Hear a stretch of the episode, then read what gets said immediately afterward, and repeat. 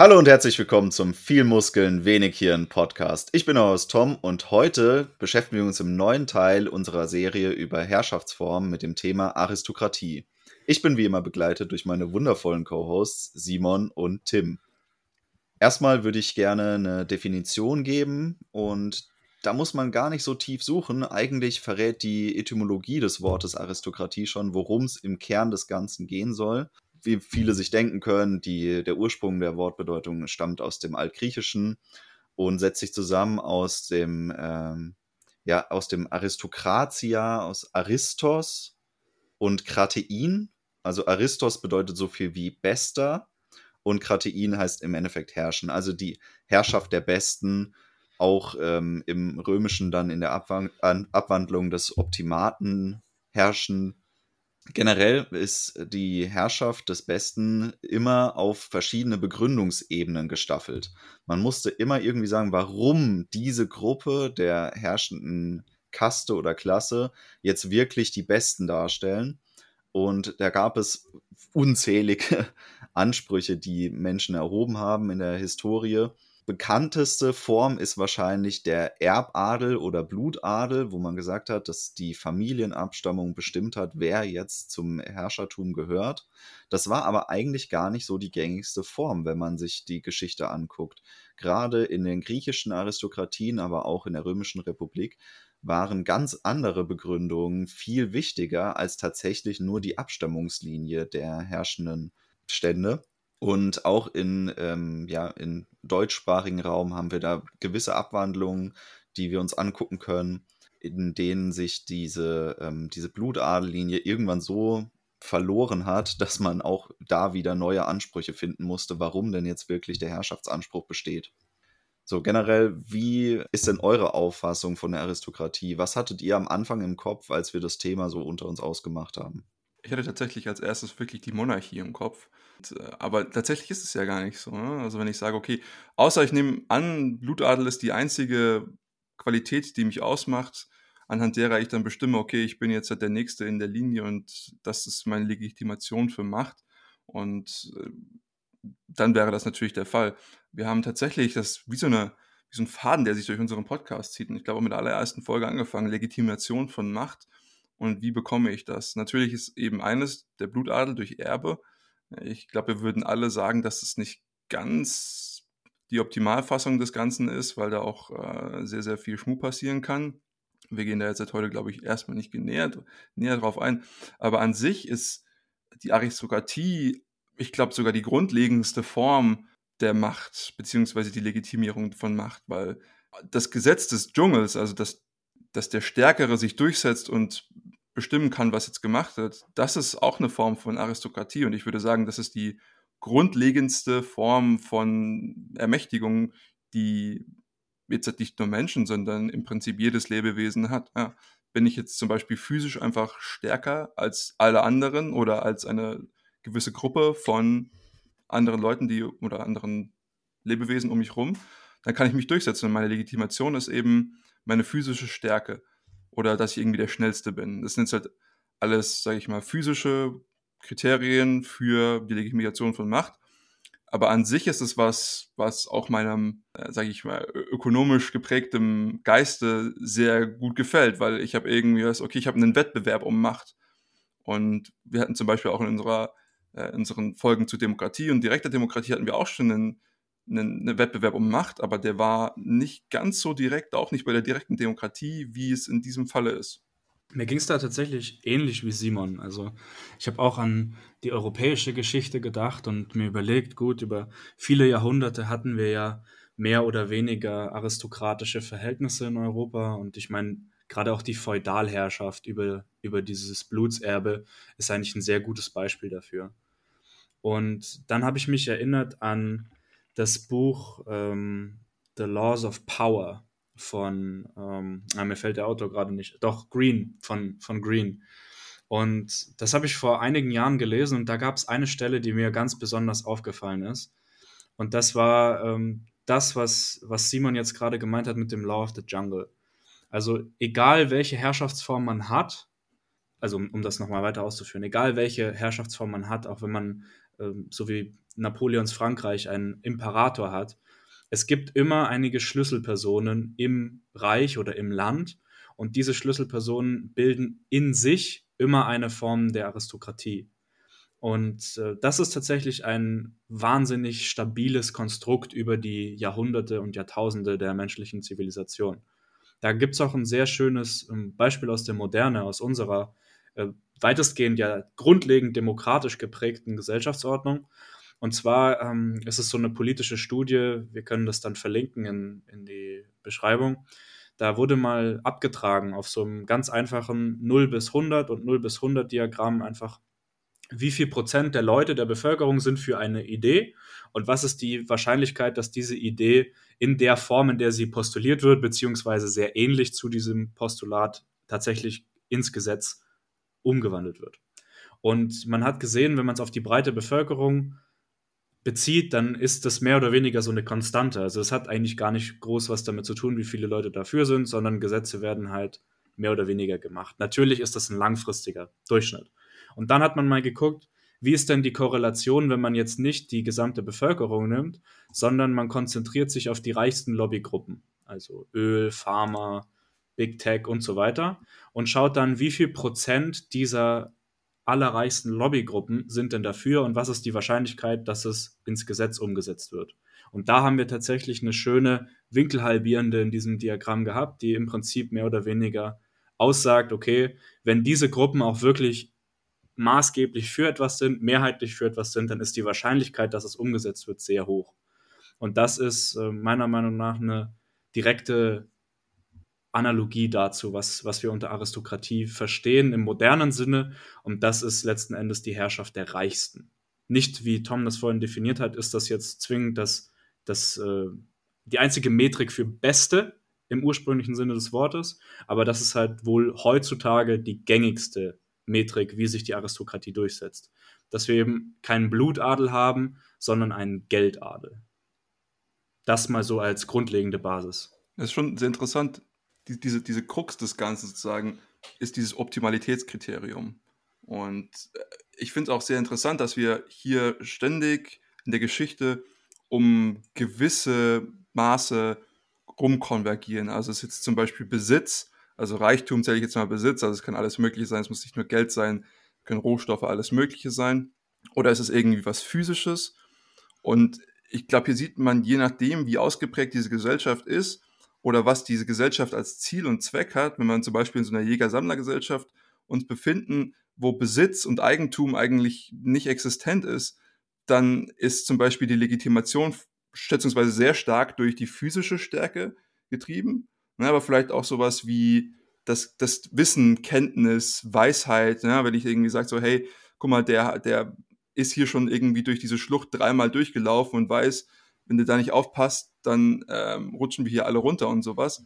Dann ist es natürlich ein Legitimationskriterium, wo ich sage, das ist der Beste, der eben am besten geeignet ist, uns zu führen.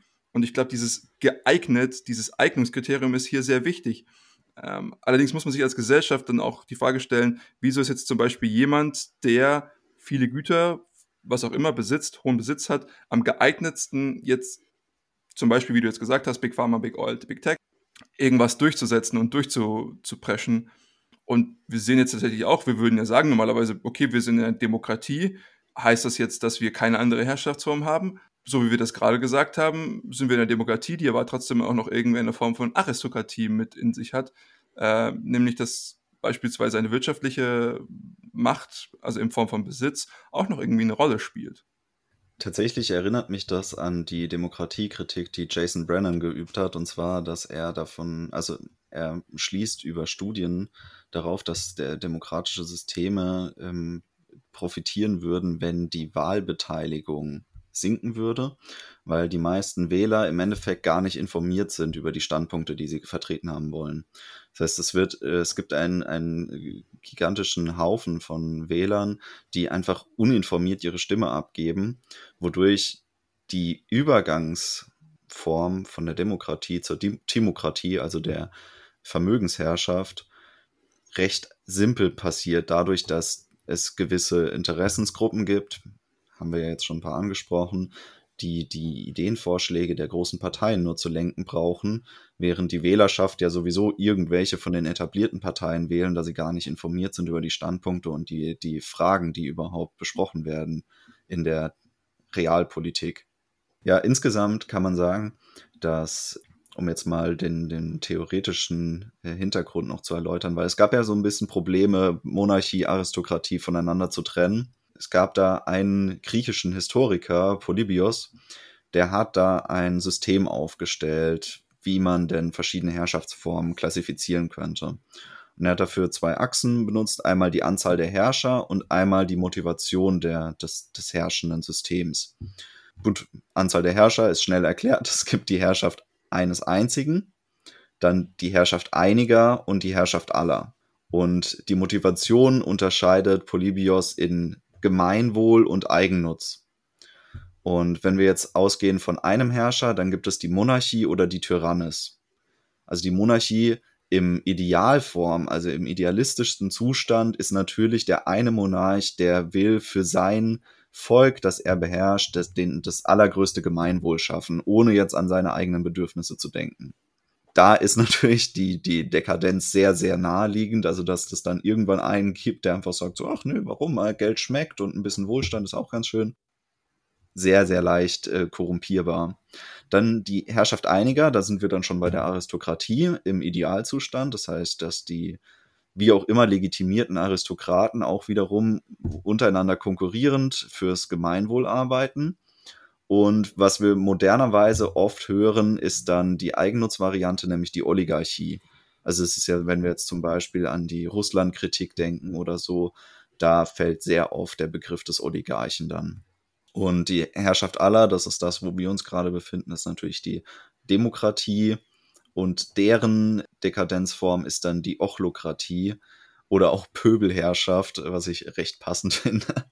ähm, das ist quasi, wenn man, ähm, ja, das ist so ein subanarchischer Zustand, würde ich sagen, der dann durch ja, Herrschaft der stärksten im Sinne von der quantitativ größten Gruppe profitiert, die dann einfach irgendwelche Minderheiten zu ihrem Vorteil ausnutzen können.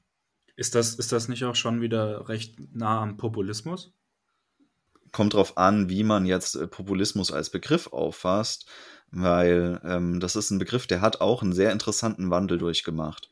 Mein Lieblingsbeispiel für ein aristokratisches System wäre ja das römische Imperium vor den Cäsarenherrschaften. Und da gab es im Grunde genommen zwei Gruppen, die im Senat ähm, so also man könnte schon fast von Parteien sprechen, aber es sind eigentlich nur lose Zusammenschlüsse, wenn es um irgendwelche Entschlüsse im Senat ging. Und da gab es die, die Optimaten, das war sehr nah am Blutadel, also es waren tatsächlich recht etablierte Adelsfamilien, die da ähm, Entscheidungen getroffen haben. Und es gab die Popularen. Und die Popularen, die waren meist irgendwie aus den Reihen der Volkstribune und die waren auch generell sehr nahe am, am, an den Plebejern, am Volk und daher auch der Name und daher leiten sich eigentlich auch diese ganzen moderneren Varianten Populismus, Popularität, all das leitet sich davon ab, dass man sich irgendwie beim Volk beliebt macht, um den Anspruch zu begründen, den man hat, damit irgendwelche zum Beispiel Gesetzesänderungen durchgesetzt werden. Also die hatten keinen großen Rückhalt bei den anderen Adelsfamilien und haben sich deswegen immer auf den Willen des Volkes berufen, wenn sie irgendwas durchsetzen wollten. Und daher stammt ja eigentlich auch der Begriff des Populismus. Man beruft sich darauf, dass, auch wenn man jetzt irgendwie eine politische Minderheit darstellt, dass doch irgendwie der Mehrheitswille hinter der Forderung steht, die man stellen möchte. An sich so ein Legitimationsgedanke ist ja auch gar nicht so einfach für mich festzustellen. Ähm, angenommen, man würde nämlich jetzt hier nicht irgendwie sagen, okay, das ist wir haben jetzt alle abgestimmt, dass das Optimalitätskriterium, was ja eigentlich nicht so ist, gibt es ja für, viele verschiedene Leute, die zum Beispiel sagen würden, okay, wir haben jetzt, jetzt den römischen Senat oder sowas. Äh, ich würde jetzt am liebsten den nehmen, der am meisten Ressourcen hat. Ich möchte jetzt den nehmen, der am meisten militärischen Erfolg hat. Ähm, ich meine, damals hatten sie sich schon häufiger mal auf die Nase gehauen, deswegen vielleicht gar nicht so relevant, jemanden dabei zu haben, der sowas kann. Und dieses, dieses Mischmasch an Optimalitätskriterien ist aber meiner Meinung nach sogar auch eine Stärke dieses Systems. Ähm, wenn eben all diese Leute mit ihren unterschiedlichen Hintergründen und mit ihren unterschiedlichen Legitimierungen dann in einem, sage ich mal, Wahlsystem oder Abstimmungssystem oder wie auch immer äh, System, also gearteten System sich irgendwie zurechtfinden müssen und äh, auf einen gemeinsamen Nenner kommen müssen, hat man halt eben Leute mit einem mit gewissen ähm, Hintergrund. Was mich dann tatsächlich dann aber auch so ein bisschen ähm, man, man, rutscht dann tatsächlich sogar schnell in Demokratie, habe ich so das Gefühl. Also, okay, wie, wen will ich denn jetzt, wer, wer darf mich denn vertreten? So, und das sagen, wir nicht auch sagen, dass heutzutage die Politiker, die gewählt sind, dass sie einen dass sie zum Beispiel meritokratisch, ne, ich, ich, denke, der ist der Beste, weil XY, ja, und deswegen gebe ich ihm meine Stimme und er kann mich vertreten. Man kann irgendwie, in meinem Kopf kann man so einen, einen, einen nicht ganz klaren Faden ziehen zwischen einer Aristokratie und einer Demokratie, die zum Beispiel jetzt hier indirekt ausgestaltet ist. Ich finde das tatsächlich sogar recht klar, muss ich, muss ich zugeben. Also die, die Idee, die du da gerade geäußert hast, scheint mir recht stringent zu sein. Also ich meine, wir haben ja in der repräsentativen oder parlamentarischen Demokratie zwingendermaßen eine Art politische Aristokratie im System. Natürlich mit ähm, der, der große Unterschied ist hier der Zeitraum. Also einer, der politisch, demokratisch legitimiert zur politischen Aristokratie gehört, tut das ja nur für einen Wahlzyklus. Und ähm, in der reinen Aristokratie, vor allem wenn es über Blut oder Geld ist, dann sind das ja oft Zeiträume, die das ganze Leben dieser Menschen umspannen. Und dieser Unterschied, dass man, dass man nicht die Sicherheit hat, sozusagen, egal was ich mache, ich werde eh herrschen, bis ich sterbe, der macht schon mal viel aus.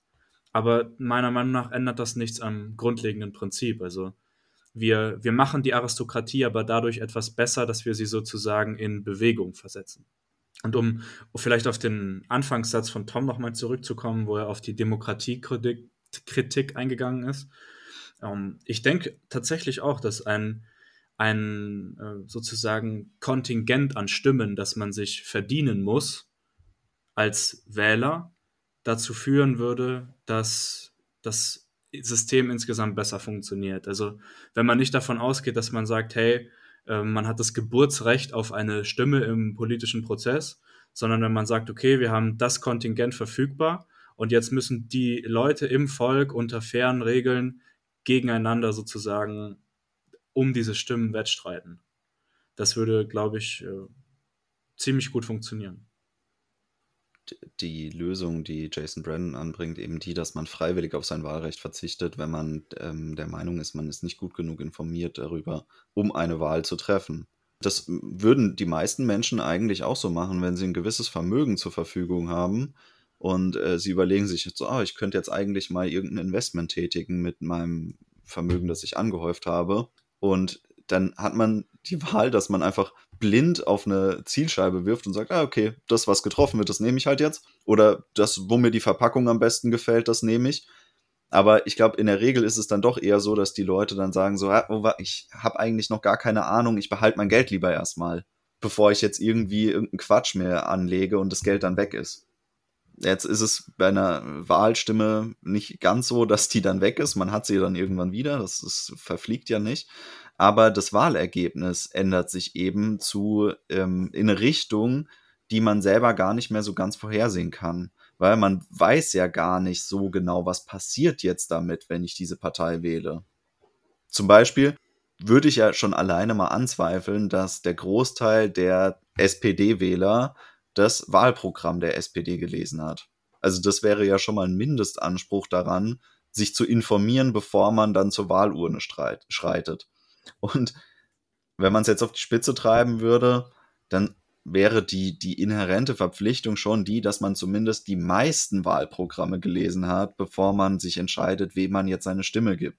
Ganz zu schweigen von Grundsatzprogrammen von Parteien und so weiter. Wir haben das ja mal exemplarisch durchgespielt an den Parteien ÖDP und die Grüne, was das für einen gigantischen Unterschied machen kann in den ähm, vertretenen Grundsätzen von Parteien, wenn man sich da mal im Detail mit beschäftigt überhaupt.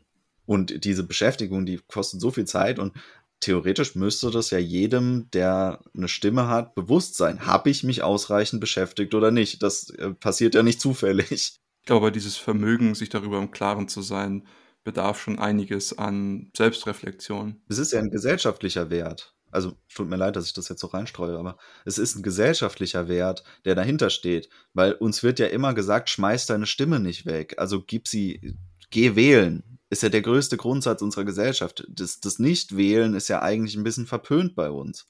Wenn jemand sagt, ah, ich, ich bin nicht wählen gegangen, dann sagt man immer so, ach nee, ach komm, warum hast du das gemacht? Hättest ja doch die wählen können oder so. Aber eigentlich ist das Nicht-Wählen, wenn man denn nicht informiert ist, eine Tugend und es sollte auch so gehandelt werden, kulturell. Genau, dieser, dieser Ansatz, dass das eine Tugend ist, ähm, das wollte ich gerade eben sagen. So, dafür braucht man aber eben diese Selbstreflexion zu sagen, ich bin nicht ausreichend genug informiert, weil ich kann mir vorstellen, dass das in Leuten interne Reaktionen auslöst, die geistige Reaktion auslöst, so, oh, ich bin jetzt vielleicht nicht schlau genug oder was weiß ich, gebildet genug, um mir jetzt hier eine fundierte Meinung zu, zu bilden, wen ich jetzt wählen soll und wer jetzt mich am besten repräsentiert, wer die Gesellschaft in die beste Richtung lenken kann und so weiter. Äh, ich glaube, man braucht da schon eben so ein, ja, eine gewisse Klarheit, um das für sich zu sagen und dann auch irgendwie für sich verteidigen zu können. Sagen, nee, ich habe nicht gewählt, weil ich habe jetzt halt irgendwie niemanden gefunden, der mich optimal vertreten kann oder der mich, wo ich mich zu Hause fühle oder eben ich, ich weiß einfach nicht genug ähm, um jetzt hier eine Entscheidung zu treffen. Ja. Interessanter, interessanter Blickpunkt von euch beiden, mit diesem ähm, Nichtwählen als, als Tugend zu sehen. Äh, ich, ich verstehe das, ich kann das nachvollziehen, aber ich würde es trotzdem andersrum gestalten. Ich würde mich nicht darauf verlassen, dass Leute freiwillig äh, sagen, hey, das ist eine dumme Idee zu wählen, weil ich kann die Entscheidung gar nicht richtig treffen. Ich würde es andersrum machen. Ich würde einfach sagen, hey, du musst XY bestehen und dann kriegen die Besten so und so halt ihre Stimmen und die dürfen dann abstimmen. So, das, ich glaube, das alleine würde schon so, wenn es so ein Minigame ist, was die ganze Gesellschaft spielt, wo man auch nichts verlieren kann, das würde, glaube ich, schon die, die ganze Nation zusammenrücken. Einfach weil dann alle irgendwie so, da ist so dieser Test oder was auch immer man dann festlegt, an dem und dem Datum und dann wollen alle irgendwie ins beste Prozent oder in die überdurchschnittliche Hälfte oder sonst was. Und äh, das wäre, glaube ich, eine ne coole Angelegenheit insgesamt. Und damit hast du gleich gerade schon wieder eine Aristokratie geschaffen. Genau, du möchtest genau. zu den Besten gehören und du möchtest irgendwie den Mindestscore erreichen, so, weil du musst ja irgendwie deine Stimme, die ja schon irgendwie ein Quantil Macht beinhaltet, die musst du irgendwie legitimieren. Und das kannst du machen, indem du, keine Ahnung, in die Top 20 Prozent ja, oder irgendwie sowas. Wir machen das relativ, wir machen das nicht absolut. Nur die Top 80 Prozent dürfen wählen, so was weiß ich. Und, äh, aber damit hast du schon wieder eine, eine Mini-Aristokratie geschaffen oder eine mit einer sehr, sehr dezentralen äh, Machtstruktur. Im gleichen Zug bin ich mir aber auch bewusst, dass ich nie ein politisches System schaffen können werde, in dem es keine Form der Aristokratie oder Mini-Aristokratie gibt. Weil selbst wenn ich alle Macht an mich reiße, habe ich nur 24 Stunden am Tag. Ich kann nicht alle Geschehnisse im Land kontrollieren, also muss ich einen Teil der Macht abgeben. Ich meine, selbst der Imperator in Star Wars hatte seine Gouverneure für die einzelnen Regionen der Galaxie. Und der hatte ja. die, die Kraft, die Macht zu nutzen, Alter. Genau, und da war halt einfach das, das Optimalitätskriterium, welcher seiner Gouverneure konnte am besten seinen Hintern lecken. Ne? Und das war dann halt einfach das Optimalitätskriterium. Wobei jetzt in, in einer Alleinherrschaft sind das ja Befehlsketten, die einfach nur nach unten übertragen werden. Also der Monarch oder der Imperator gibt schon den Grundbefehl vor, nur wie es dann im Einzelnen ausgeführt wird, das ist dann Entscheidungssache von zum Beispiel Generälen oder so. Aber die müssen ja auch aber, irgendwie bestimmt werden.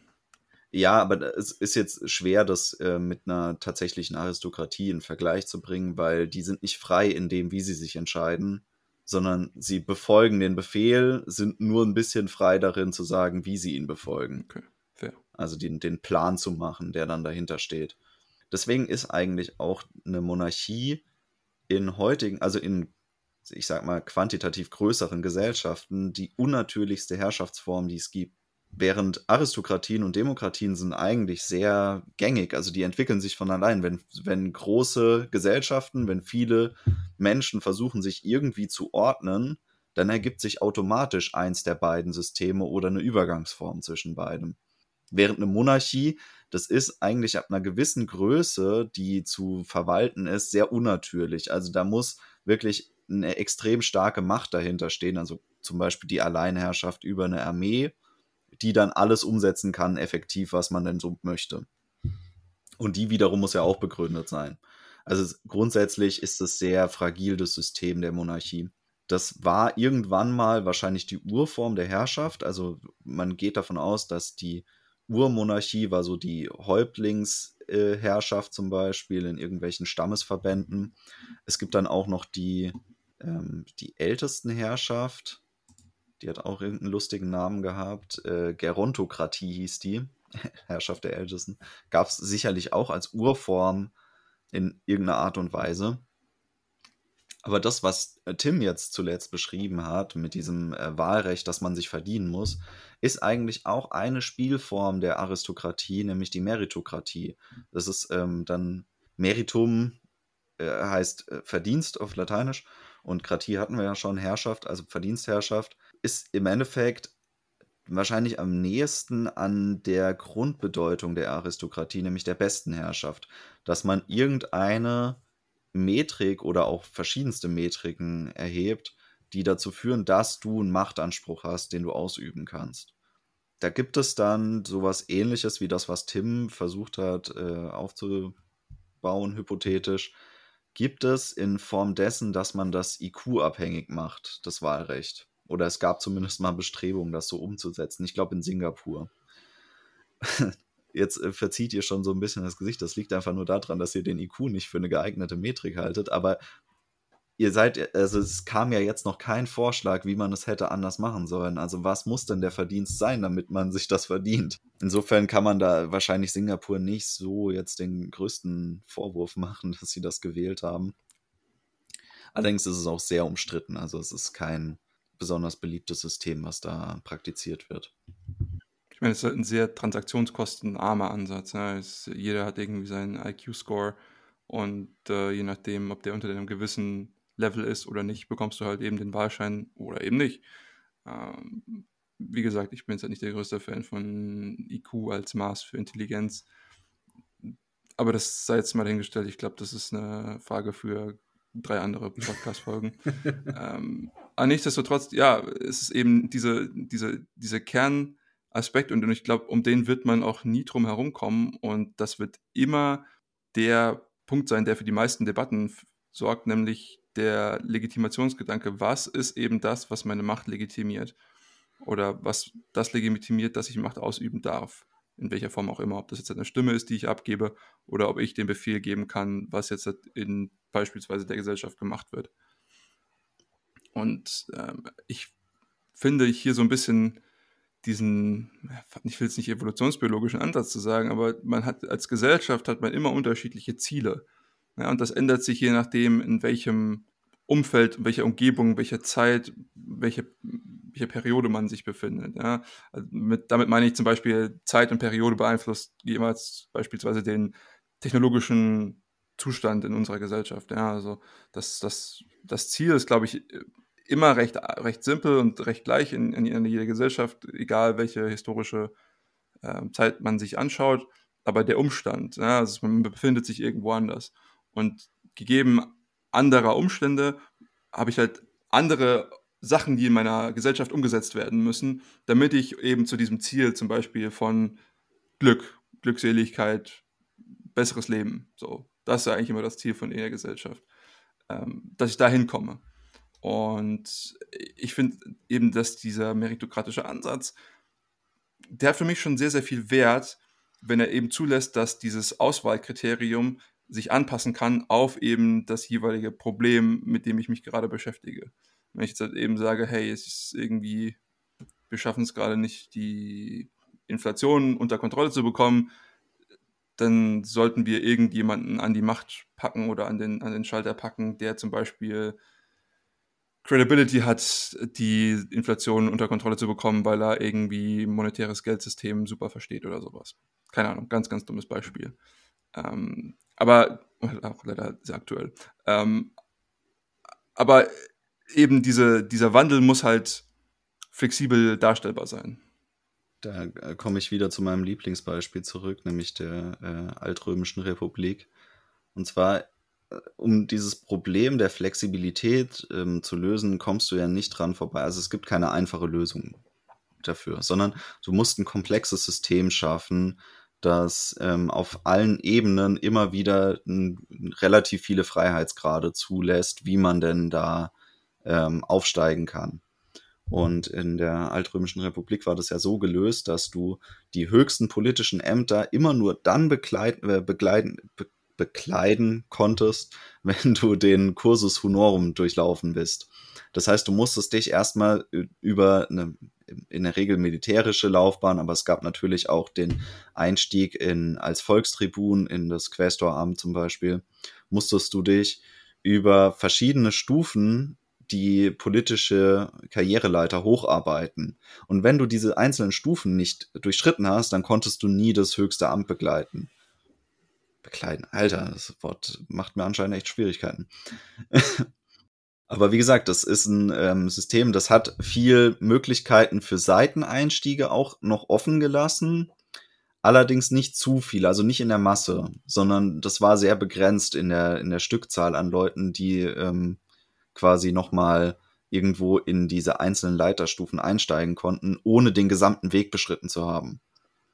Und dadurch hast du immer wieder in der, in der höchsten Ebene eine neue Auswahl an Kandidaten angespült bekommen, die quasi nochmal komplett von unten angefangen hatten und deswegen eine hohe Erfahrungs-, also einen hohen Erfahrungshorizont mitgebracht haben über die derzeitigen Probleme, die es gibt und die zu lösen sind. Und natürlich war dann auch dieses äh, höchste Amt des Konsuls äh, sehr, sehr zeitlich begrenzt. Also die sind ständig wieder rausgeflogen, damit diese unteren äh, Sprossen wieder aufsteigen konnten. Erinnert mich so ein bisschen auch an den Karrierepolitiker, den wir heute haben. Ne? Ähm, der, der, fängt ja auch irgendwann äh, Lokalpolitik an, geht dann irgendwann hoch, regional ähm, und so weiter.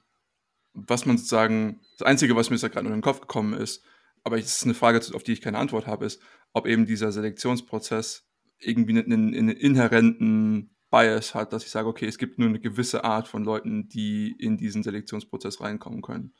Ähm, wie du schon gesagt hast, ich glaube, mein geschichtliches Wissen, was jetzt die, die römische Gesellschaft angeht, ist vielleicht auch nicht unendlich groß, aber an sich konnte wahrscheinlich jeder äh, eine militärische Laufbahn anstreben, wenn er wollte.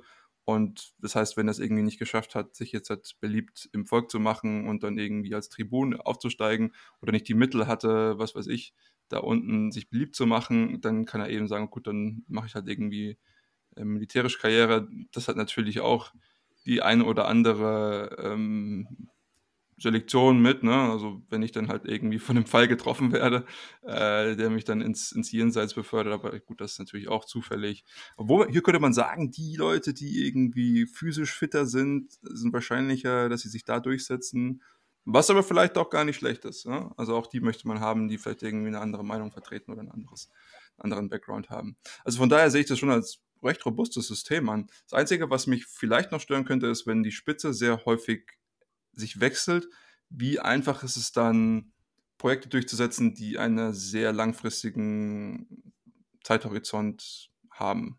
Ja, also wir müssen uns jetzt irgendwie mit Klimawandel beschäftigen. Das ist immer das beste Beispiel dafür. So. Um auf den Punkt gleich mal einzugehen, weil das, das war tatsächlich auch so eine Sache, die, die ich vom Gedanke her mich gefragt habe, ist, was ist denn, wenn wir es so haben, dass wir doch recht viel Macht konzentriert haben, wie eben im Amt des Konsuls, aber trotzdem die aristokratischen Elemente des Senats sozusagen für die Strategie, für die langfristige Ausrichtung zuständig sind, aber natürlich der Konsul mehr im, im Bereich der Taktik, in der Gegenwart unterwegs ist. Und dadurch, dass die Römer das ja so strukturiert haben, ich bin mir jetzt nicht ganz sicher, aber ich glaube, die, die Konsuln waren teilweise nur ein oder zwei Jahre im Amt. Tom, korrigiere mich, wenn das falsch ist. Aber das waren, wie gesagt, sehr kurze Perioden. Dadurch hast du ja gar nicht die Möglichkeit, irgendwie große strategische Moves zu machen, wie du schon gesagt hast. Und da muss man halt dann limitieren, dass der Konsul nicht die Möglichkeit hat, innerhalb von kurzer Zeit irgendeine langfristige Strategie kaputt zu machen. Und das ist dann mehr so eine Downside Protection irgendwie, wo man, wo man halt sagt, okay, wir legen jetzt im Senat grundlegende Sachen fest und der Konsul kann halt kurzfristig Änderungen an dem Plan nehmen, dass er die Parameter ein bisschen verschiebt, aber er kann nicht die Art und Weise des Plans an sich verändern. Und das haben die halt versucht zu überbrücken ohne Gesetze, sondern einfach mit kurzen Amtszeiten. Ich weiß gar nicht, Tom, du kennst dich damit wahrscheinlich aus. Wie viele Jahre konnte man denn hintereinander Konsul werden oder wie oft konnte man Konsul werden insgesamt? Da gab es bestimmt auch Limits, oder? Das weiß ich tatsächlich nicht, wie oft man das hintereinander werden konnte, aber es gab dieses Prinzip der, der Annualität. Das heißt, es wurde jährlich neu gewählt und es konnten immer nur zwei begleiten, das Amt. Bekleiden. Bekleiden. Sorry. Ich benutze das Wort jetzt einfach nicht mehr. ich, ich sehe schon die Merits dieses Systems. Ist auch vielleicht gar kein Wunder, dass wir so viel über diese meritokratischen Elemente des aristokratischen Überprinzips sprechen, weil ich glaube, das ist auch eine Art der Herrschaftsform, die uns alle am meisten anspricht. Also bei mir zumindest ist es so. Ähm, ich, ich halte das für das sinnvollste System. Sie ist zumindest sehr intuitiv. Genau, ja. Man wünscht sich, man wünscht sich einfach einen Begründungsanspruch, der, der gebracht wird von den Herrschenden. Also man würde sich das ja auch gerne von den Politikern wünschen. Man hätte gerne, dass da quasi die schlauesten Köpfe sitzen und über die derzeitigen Geschicke entscheiden. Aber ich könnte es jetzt persönlich nicht so unbedingt festmachen, wo das denn erfüllt sein sollte in, in der derzeitigen Parteienpolitik. Gut, heutzutage ist, glaube ich, ein großes Selektionskriterium. Also ich glaube, wie gesagt, wir sind, wir haben ja nicht nur einen einzigen Wert, den wir uns anschauen, sondern schon irgendwo noch ein breites Spektrum. Und da mag jetzt Smartness, Intelligenz, was auch immer, ein bisschen mit reinspielen. Ähm, aber ich glaube, einer der großen Faktoren ist halt, wie gut bist du darin, dieses Karrierepolitiker-Parteienspiel zu spielen. Ja, wie, wie gut kannst du dich darin positionieren, ähm, ausnutzen, wenn irgendjemand gerade fällt und dann am richtigen Ort da sein. Ähm, und das ist mehr wie das Spielen eines, eines Spiels, wie ich es gerade genannt habe, mit gewissen Regeln, die mit der Realität aber vielleicht gar nicht mehr so viel zu tun haben. Ja, wir haben ja uns irgendwie einen, einen, einen luftleeren Raum gesch geschaffen, in, innerhalb dessen sich die Leute um, keine Ahnung, nicht bekämpfen, aber ja, schon irgendwie, um dann eben an die Spitze dieses luftleeren Raums zu kommen und dann den Kopf rauszustrecken und sich dann irgendwie mit der Realität irgendwie konfrontieren zu lassen. Ähm, aber derjenige, der das halt irgendwie macht, musste nicht unbedingt der sein, der halt eben, äh, nur weil er dieses Spiel gewonnen hat, auch irgendwie das beste, der beste Leader oder Anführer, was auch immer sein sollte.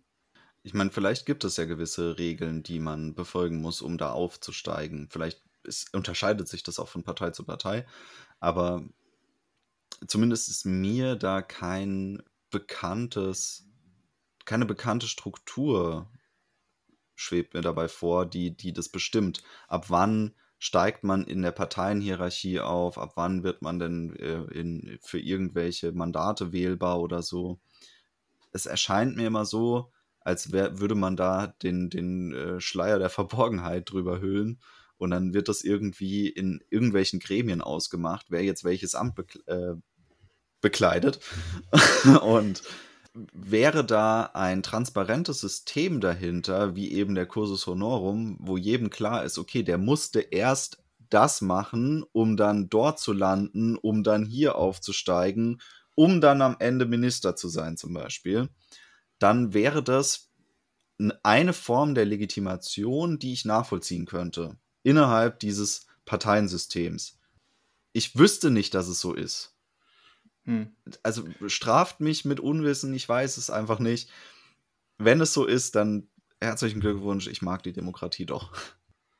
Also an sich kann man wahrscheinlich auch sagen, dass es innerhalb dieses römischen Aufstiegsprozesses auch hier irgendwie so ein bisschen Absprachen gab, so was hat jetzt dafür, dazu geführt, dass du jetzt halt irgendwie gerade das geschafft hast, um die Stufe zu erreichen, und da hast du vielleicht irgendwie mit irgendjemandem dich unterhalten und dann irgendwie gesagt, ja, komm hier, ja, ich mach das für dich äh, und du, du machst das für dich, die eine Hand wäscht die andere.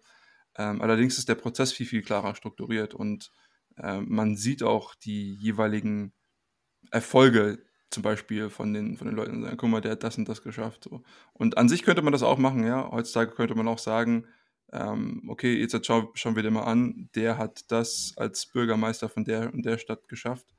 Ähm, aber das ist nicht das, was relevant ist, um aufzusteigen. Ja. Das ist zwar, okay, du warst mal populär in der Stadt so und äh, du hast ein Gesicht, was, was den Leuten gefällt und das ist viel, viel wichtiger als ähm, deine Performance, als du irgendwie Abgeordneter im Staatsrat warst, was weiß ich, keine Ahnung. Vor allem auch, weil das Spielfeld sich halt laufend ändert. Ne? Also sicherlich gibt es einige sehr verdienstvolle Bürgermeister oder Lokalpolitiker im Land, aber auch da ist es äh, ein völliger Unterschied zwischen dem, ich leite die Stadt Bayreuth und ich bin Bundeskanzler Deutschlands. Natürlich kann man das als Proxy verwenden, aber wie viel davon, von den Qualitäten, die das eine gut machen, dann noch übrig bleiben für die Effektivität im anderen Job, das ist halt eine andere Frage. Ne? Und ich glaube, die, die generelle Schwierigkeit liegt daran, dass die Leute, die wir im hohen Amt wollen, also zum Beispiel Bundeskanzler von, oder Bundeskanzlerin von Deutschland, wir, wir wollen ja eigentlich Leute dort haben, die sich nicht aus der Ruhe bringen lassen, wenn es mal schwierig wird und die vor allem gut darin sind, konsequente und auch kongruente, über die Zeit kongruente Entscheidungen unter Unsicherheit zu treffen. Und das ist halt ein extrem schwieriges Feld, um das irgendwie zu quantifizieren, welche Eigenschaften eines Menschen befähigen ihn jetzt dafür, Entscheidungen unter Unsicherheit gut treffen zu können. Weil wir sehen das im, im, Finanzmarkt. Das ist ja ein Thema, mit dem wir uns in letzter Zeit privat sowieso extrem viel beschäftigen. Wenn wir Menschen haben, die extrem krasse Investmenthistorien über kurze Zeit vorweisen können, dann können wir nie wissen, sind die Genies, hatten die Glück oder haben die einfach eine generelle Strategie, die halt in manchen Zeiten richtig gut funktioniert und in anderen gar nicht. Und diese, diese Begründung letzten Endes, wo man sagen kann, ich bin derjenige, der über 30 Jahre Entscheidungen unter Unsicherheit trifft, die wirklich insgesamt besser sind, die ist unglaublich schwierig. Und es gibt, es gibt, es gibt langsam tatsächlich ein paar Ansätze dafür, wie man sowas beschreiben kann. Aber es gibt natürlich noch keinerlei Verbindung dafür, welche menschlichen Eigenschaften jetzt äh, damit in irgendeiner Weise korrelieren. Weil letzten Endes ist auch die Bildung selbst über diesen Sachverhalt nicht ausreichend. Genügt natürlich ein Ereignis, um zu sagen, oh ja, meine 30 Jahre Historie als äh, Entscheidungsträger unter Unsicherheit war jetzt tatsächlich einfach nur, wie du schon gesagt hast, einfach nur Glück. Ja, und ähm, was natürlich auch noch ein Problem ist, was tatsächlich auch in dem römischen System mehr oder weniger vielleicht ein Problem sein könnte, wenn ich zum Beispiel jemanden habe, der ein guter Bürgermeister ist und ich das erstmal durchlaufen muss, dann ist das vielleicht sogar schon ein, ein Vorselektionskriterium für jemanden, der vielleicht ein guter Präsident oder Bundeskanzler wäre, aber halt kein guter Bürgermeister. Ne? Und der, der, der würde dann bei so einer, eben in dieser Hierarchienrolle oder in diesem Rang schon rausfliegen und äh, herausselektiert werden ist es die Frage, ob man eben dann vielleicht nicht sagt, na gut, dann, dann ist es halt einfach so. Und ähm, es gibt schon genug andere Leute, die das auch gut können und so. Ich meine, die Frage könnte man ja schon darstellen, dass man sagt, warum ist eine militärische Laufbahn irgendwie eine gute Begründung dafür, um in politisches Amt aufzusteigen? Aber offensichtlich sind da relevante Entscheidungskriterien enthalten. Also ich denke da zum Beispiel dran, dass du ein guter Stratege sein musst, um militärisch eine Laufbahn zu machen. Und gutes strategisches Denken ist, denke ich, eine Grundvoraussetzung für einen Politiker. Wenn nicht eine der wichtigsten Voraussetzungen, die du als Politiker mitbringen musst.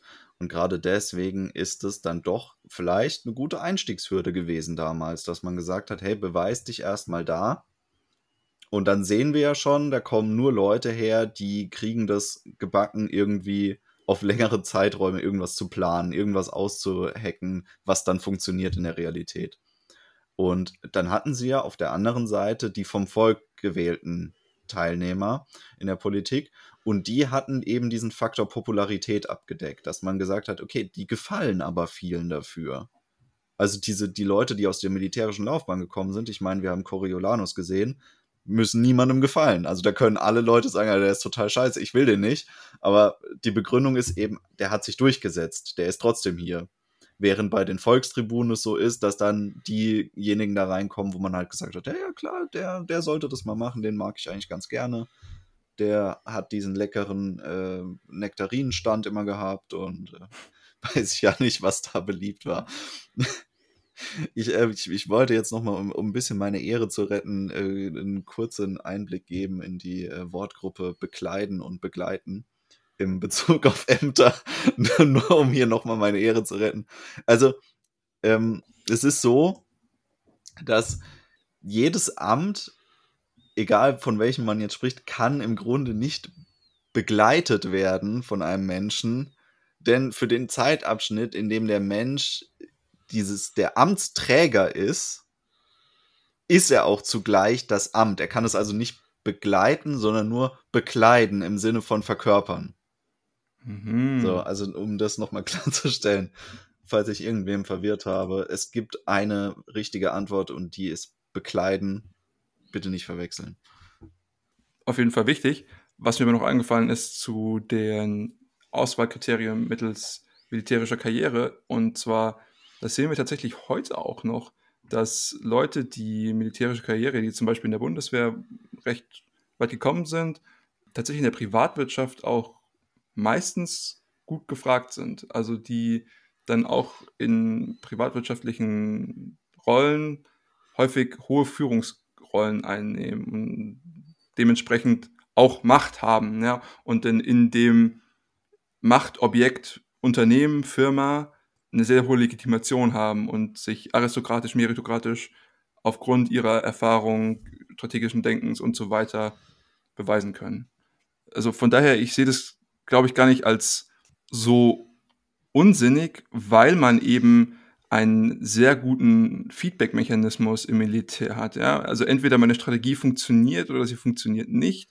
Und ich muss mich, ich bin konstant ähm, getestet. Ja? Und wenn ich irgendwie Murks baue, dann, dann werde ich zum Beispiel nicht befördert, bekomme nicht den höheren Rang oder sowas. Oder sterbe. Oder sterbe, ja, genau. Also ich meine, ich habe ich hab einen sehr starken Selektionsdrang hier wohingegen ich, wenn ich aus dem Volk komme, kann ich mich einfach nur beliebt machen und kann aufsteigen dadurch. Dahingehend ist das, die Selektion viel, viel, dass das Kriterium, das Auswahlkriterium ist sehr viel restringierender als jetzt zum Beispiel über den, den Popularitäts-Schönheitswettbewerb, was weiß ich. Man kann das sogar noch weiter ausführen und der Punkt, den du gerade gemacht hast, ist eigentlich extrem stark weil systematischer Unterschied zwischen einem, der die Militärkarriere, und wir gehen jetzt mal davon aus, dass es wirklich einer war, der Soldat war und nicht irgendwie äh, einer von der Cyber Security Einheit oder so. Wenn, wenn das jemand war, der wirklich in Situationen war mit seiner eigenen Haut, wo es um Leben oder Tod ging, dann können wir davon ausgehen, dass diese Person eine gewisse Stressresistenz aufgebaut hat und dass diese Person in einer Situation, die auch stressig ist, aber wo es nicht ums direkte Überleben geht, nicht mehr so hart an den Kollaps kommt wie ein anderer Mensch, der das nicht gewöhnt ist. Wenn ich, ich denke immer an diesen Film mit Tom Hanks, wo sie dieses, dieses Kriegsschiff da haben. Ich weiß nicht mehr, wie der Film heißt, aber da sind die jedenfalls auf dem Krieg. Greyhound? Ja, genau, Greyhound sind die auf dem Kriegsschiff, überfahren den Atlantik und werden von einer U-Boot-Flotte angegriffen und drei Tage lang können sie eben nicht schlafen und es ist permanent irgendwo Kugelhagel oder Bomben werden geschmissen oder Schiffe werden versenkt und Torpedos fliegen durchs Wasser. Und das sind so Situationen, wenn du da halt drin warst und du hast es überlebt, und das muss ja derjenige, der die Militärlaufbahn dann auch beendet, der muss es ja auch überleben, dann wirst du dich nicht mehr äh, irgendwie einpissen, wenn du mal eine Situation hast, wo dir jetzt ein anderer Staatsführer beim G20-Gipfel irgendwie mal widerspricht oder so. Weil das einfach ein anderer, ein anderes Scope von Stress ist. Und das halte ich tatsächlich für, eine, für einen sehr legitimen Prozess, weil wir wollen ja nicht nur Leute, die unter Unsicherheit gute Entscheidungen treffen, sondern auch Leute, die eben einen kühlen Kopf bewahren können, wenn es mal hässlich wird. Und das wird halt leider Gottes wird es halt immer wieder mal hässlich und genau die Momente sind auch eigentlich die wichtigen Momente. Weil ob jetzt der Bundeskanzler dazu führt, dass wir in einer guten Zeit 3,1% statt 3,05% Wirtschaftswachstum haben, das ist eigentlich egal. Aber wenn der Bundespräsident verhindern kann, dass wir jetzt den absoluten Zivilisationskollaps haben, weil wir irgendwie wegen ein paar dummen Handlungen in einen totalen Krieg mit Russland verwickelt werden, dann sind wir hart am Arsch. Und das müssen wir auf jeden Fall verhindern. Und da hilft es uns, wenn wir Leute haben, die eben schon mal in ihrem Leben wirklich, ja, um, um ihr Leben fürchten müß, mussten. Und zwar nicht im, im äh, übertragenen Sinne, sondern im ganz direkten, wortwörtlichen, praktischen Sinne. Das ist auf jeden Fall ein, ein Selektionskriterium, was sich sehr gut legitimieren lässt und wogegen man recht wenige Argumente finden kann. Ähm, deswegen sehe ich das auch und kann mir auch gut vorstellen, beispielsweise damals in, in Zeiten des, des römischen, römischen Reiches. Wie gesagt, die haben sich häufiger schon mal auf die Nase gehauen. Deswegen war es halt auch ganz gut, jemanden dort an der, an der Macht zu haben, der, der sich auskennt mit dem ganzen ähm, militärischen Überlegungen, Strategien etc. Ja, und jetzt halt nicht irgendwie jemanden nur für die Gutwetterfront zu haben, sondern auch jemanden, der mal äh, in, in unschönen Zeiten, wie du sie genannt hast, äh, Tim, sich zurechtzufinden und das auch ohne größere Schwierigkeiten oder ohne mit weniger Schwierigkeiten, als das irgendjemand anders tun würde. Es gibt noch so, also was wir bis jetzt rauskristallisieren konnten, ist, glaube ich, dass der Wert der Aristokratie sich daran bemisst, wie gut der ähm, Selektionsmechanismus funktioniert, der zum Machtanspruch führt. Und ich würde mal behaupten, dass wahrscheinlich der, der schlechteste Selektionsmechanismus ist der des Blutadels, also dass du einfach reingeboren wirst und dann, na gut, macht es da. Und alles, was irgendwie mit ähm, einer Aufstiegsleiter verbunden ist und vor allem einer relativ komplexen noch dazu, gewinnt deutlich an Wert und an Stabilität hinzu für das System, was dann hinterher daraus entsteht, also was dann gelenkt wird von diesen Gruppen. Ähm, es gibt noch so zwei Spielweisen von aristokratischen Systemen, die wir jetzt nicht angesprochen haben. Das eine ist ähm, vor allem auf Städte bezogen. Es ist nämlich ähm, in der Stadt Bern entstanden. Das ist das Patriziat. Und das äh, ist auch, das ist so eine Mischform aus Blutadel und aber ähm, Ständegesellschaft. Und zwar hat sich äh, im Zeitraum, in dem die Stadt Bern zu, zu, sich für unabhängig erklärt hat, das war so vor der Französischen Revolution, ähm, gab es diesen Prozess, dass immer wieder die, ähm, ja, diese angestammten Adelsgeschlechter, die da geherrscht haben, sich vermischt haben mit äh, notablen Familien, das heißt irgendwelchen ähm, Familien, die, die einen hohen ständischen ein hohes ständisches Ansehen hatten, also irgendwelche Familien aus der sozialen Oberschicht.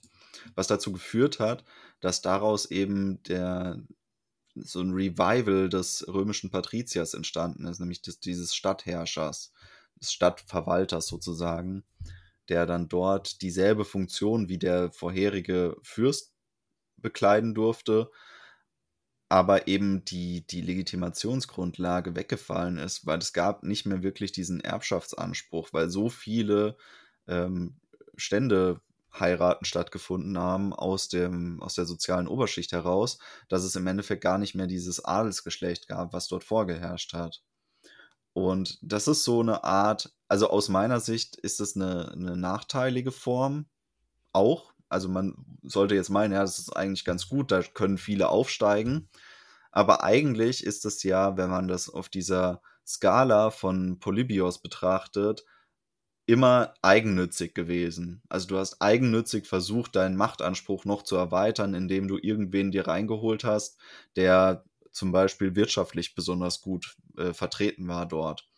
Und ähm, das hast du nicht wirklich deswegen gemacht, um das Gemeinwohl zu zu unterstützen, sondern du hast eigentlich immer aus Eigennutz dein eigenes Geschlecht weiter vorangetrieben.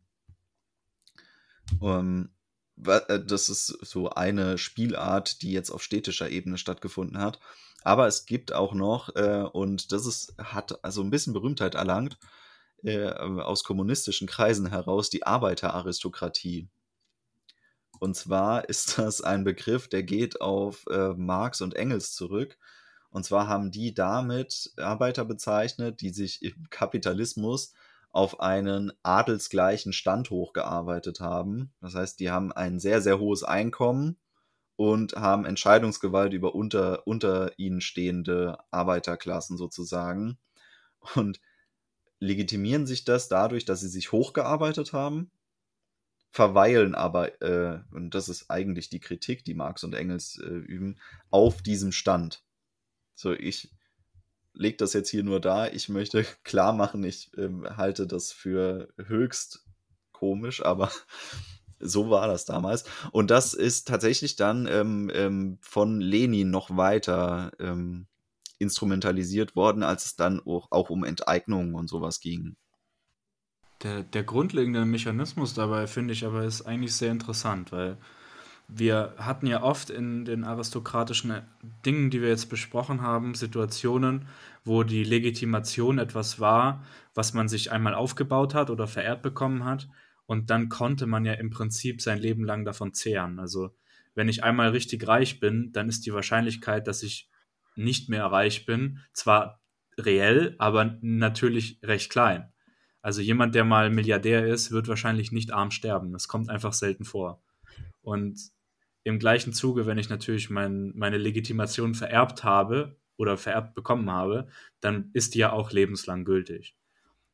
Gleiche Kritik übrigens von mir jetzt an dem singapurianischen Modell, dass man es mit IQ macht, weil das ist ja auch ein, eine Metrik, die man äh, im Laufe seines Lebens weitestgehend beibehält, wo es, wo es nichts gibt, wo man sich immer wieder eben erarbeiten muss. Und das ist, denke ich, schon ein Punkt, den man bei einer generellen meritokratischen Evaluation berücksichtigen muss. Dass es auch etwas sein muss, was man, wo man nicht vom Zinsertrag, was auch immer jetzt die Zinsdimension sein mag, aber wo man eben nicht vom Zinsertrag leben kann. Weil das würde ja bedeuten, schau, ich bin reich und ich mache jetzt nichts anderes, als mein Geld zu reinvestieren und ich bleibe reich. Ich kann als Person vollkommen degradieren, kann äh, mich komplett verändern, aber ich bin ja immer noch reich, weil dieses Merkmal ist sehr ja, sticky, um es so auszudrücken.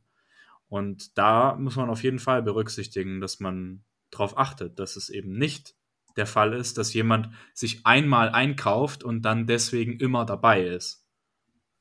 Eben, das Legitimationskriterium muss eines sein, was sich dynamisch und kontinuierlich anwenden lässt und kontinuierlich die Prüfung zulässt und das auch aktiv tut. Ja, Gebe ich dir durchaus recht. Und genau da finde ich diese, diese Quantilsbewertung so genial, wo man halt sagt, okay, wir, wir haben einen Auswahlkreis von Menschen und die machen jetzt dieses meritokratische Spiel sozusagen, wo dann am Ende einfach eine Rangordnung entsteht. Und dann muss man halt sagen, gut, für die Wahl zulässig sind nur die ersten so und so viel Prozent. Die dürfen sich überhaupt nur aufstellen lassen. Und natürlich, wenn ich Erfahrungen habe und so weiter, sind das alles Vorteile, die ich habe. Aber es gibt ja auch äh, immer wieder Sachen, wo ich nicht gut bin und auch vielleicht Sachen, wo ich im Laufe meines Lebens schlechter werde. Und so kommt da insgesamt eine intrinsische Dynamik rein. Weil gerade wenn man so Prozesse hat, wo man halt hin, sich selbst hingehen, hingehend optimieren kann, haben natürlich jüngere Menschen gegenüber älteren Menschen da auch einen systematischen Vorteil, weil die einfach noch mehr Adaptionsfähigkeit haben. Und das ist ja an sich eigentlich auch erstmal kein schlechtes Merkmal. Und ich persönlich bin nicht ein Freund davon, dass wir das mittlerweile beobachten, jetzt auch bei der nächsten US-Präsidentenwahl, wo alle Kandidaten eigentlich schon über Mindesthaltbarkeitsdatum sind. Also das ähm, finde ich nicht gut. Ich finde es ich finde es nicht schlimm, wenn einer gewinnt, der alt ist, aber ich finde es fragwürdig, wenn alle, die zur Wahl stehen, schon echt alt sind. Nur jetzt nochmal als vielleicht Kritikpunkt zu deinem vorgeschlagenen System, wenn du sagst, okay, ich habe irgendwie einen Test, die Leute bestehen müssen, dann bist du wieder in diesem luftleeren Raum, in dem Leute selektiert werden, nur weil sie einen Test äh, bestehen, nicht weil sie unbedingt geeignet sind, um zu herrschen oder ihre Macht weiterzugeben an, an Herrschende.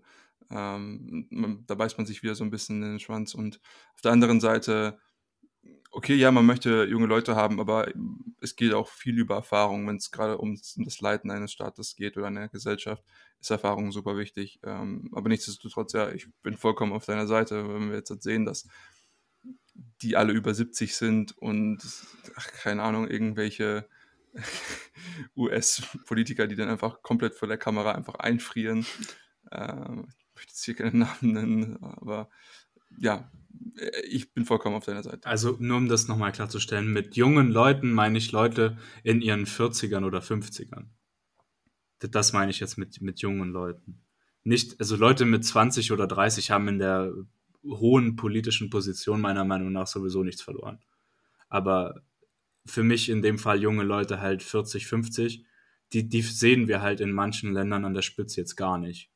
Ich äh, wollte mich nochmal kurz selber fact-checken, weil äh, ich habe da ein bisschen Quatsch erzählt, dass das in Singapur war. Ich konnte das jetzt nicht äh, verifizieren nochmal währenddessen. Ich äh, versuche das nochmal rauszufinden, wo ich das her hatte, wo das mit dem IQ geregelt ist. Äh, ich habe da Singapur Unrecht getan, da können alle wählen, außer sie sind geisteskrank oder zu Tode verurteilt. Oder haben Wahlbetrug begangen, die dürfen dann auch nicht mehr wählen. das sind tatsächlich faire Regeln für mich. Ähm, das mit geisteskrank. Äh, okay, aber ja. Allerdings erst ab 21 dürfen die wählen.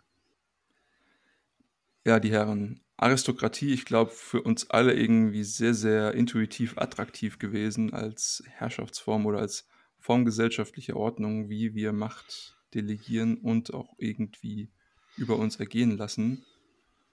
Habt ihr noch abschließende Worte?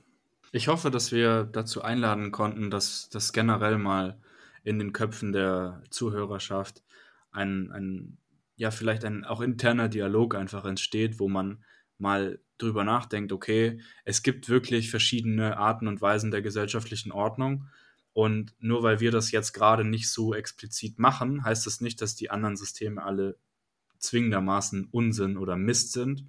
Und vor allem vielleicht auch, dass wir eine generelle Erkenntnis festhalten, dass Systeme immer irgendwie Mischformen sind. Also dieses Phänomen der Macht kann man nicht äh, kontrollieren. So, das, das funktioniert nicht. Man kann es nicht kontrollieren. Man kann es nicht in, in eine bestimmte Vase reinpressen und dann bleibt es da drin, sondern es ist wie der Lampengeist. Ja, das macht eigentlich, was es will.